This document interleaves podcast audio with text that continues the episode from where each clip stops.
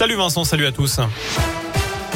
Et à la une, au moins 50 personnes, dont 5 enfants, tués dans l'attaque au missile ce matin sur la gare de Kramatorsk dans l'est de l'Ukraine, selon un nouveau bilan des services de sécurité ukrainiens.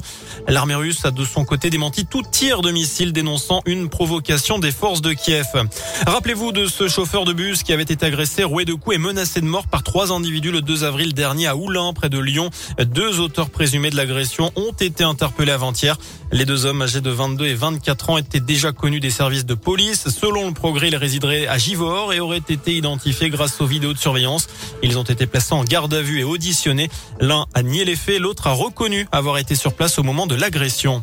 Dans l'actu aussi, euh, un suspect interpellé après cette grosse frayeur ce matin à Toulouse. Un homme soupçonné d'être entré dans la cathédrale en pleine messe et d'avoir déposé un colis au pied de l'hôtel avant de prendre la fuite. Il est actuellement en garde à vue. Il est connu des services de police.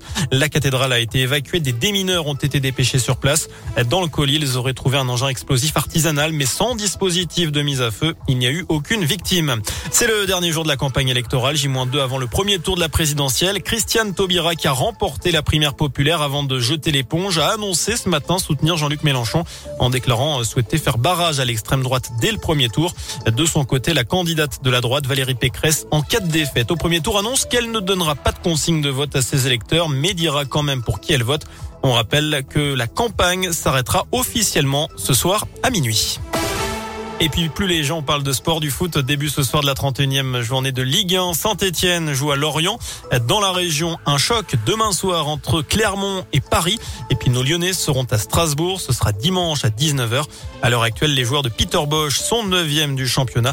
Je rappelle qu'ils ont fait match nul hier sur la pelouse de West Ham. Un but partout. C'était en quart de finale aller de Ligue Europa. Voilà pour l'essentiel de l'actualité. Passez une très bonne soirée, un très bon week-end. Merci beaucoup Sébastien.